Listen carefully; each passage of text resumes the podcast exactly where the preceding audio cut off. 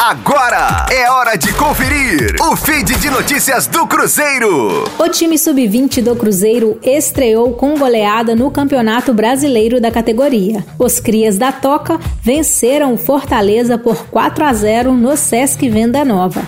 Os gols cruzeirense foram marcados por Igor Lemos, Riquelmo, Riquelme e Queiroz. Aos 40 minutos do primeiro tempo, Igor Lemos fez o primeiro gol em cobrança de pênalti que ele mesmo sofreu. Já nos acréscimos do primeiro tempo, Riquelmo passou por três marcadores e, cara a cara com o goleiro, mandou para o fundo da rede, fazendo 2 a 0. No segundo tempo, teve mais gol estrelado.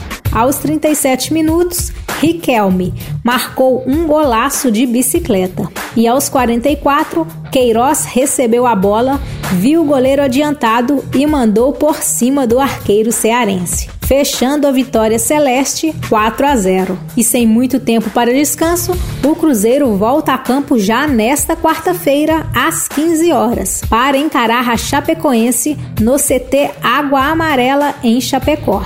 Com as informações do Cruzeiro para a Rádio 5 Estrelas, Letícia Seabra. Fique aí! Daqui a pouco tem mais notícias do Cruzeiro. Aqui, Rádio 5 Estrelas.